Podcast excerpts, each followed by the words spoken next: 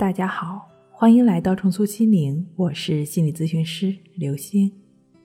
本节目由重塑心灵心理训练中心出品，喜马拉雅独家播出。今天要分享的内容是如何克服抑郁和失眠。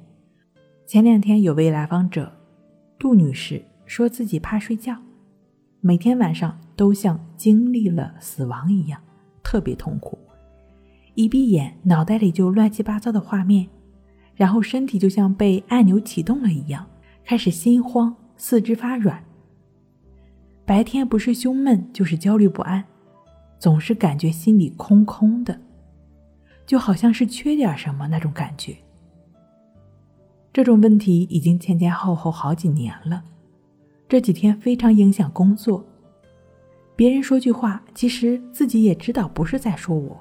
但就是觉得委屈，想哭，总感觉被同事针对了，特别敏感，人际关系越来越紧张，生活压力呢又不敢辞职，晚上本来就睡不好，白天还得装模作样的，最怕这根弦绷不住，做出什么极端的事儿，对不起孩子。在咨询过程中进一步了解，发现杜女士在三年前曾经产后抑郁过一段时间，吃过药。当时在家人的陪伴下，这期间都还稳定。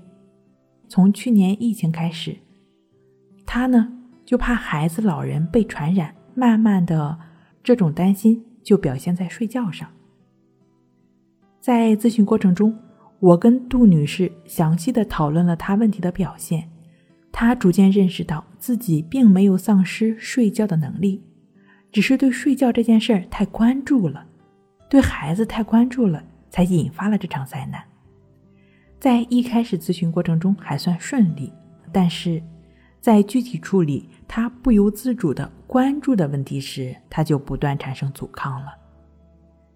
其实心理咨询从来都不是一帆风顺的，如果抱着咨询师能让我好受一点的心态，你可能会失望。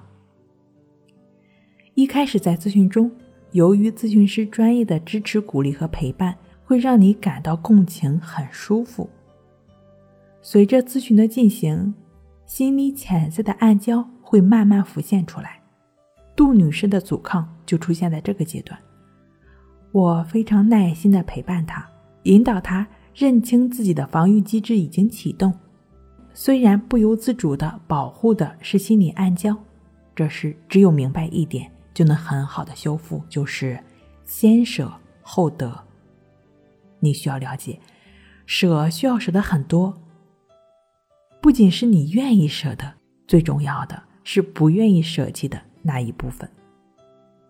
在我指导杜女士通过静坐关系法练习过程中，即便她也从中感受到内在变化，比如内心对抗的成分开始减弱，焦虑睡眠的时间也变短了，但她同时向我表示，练习。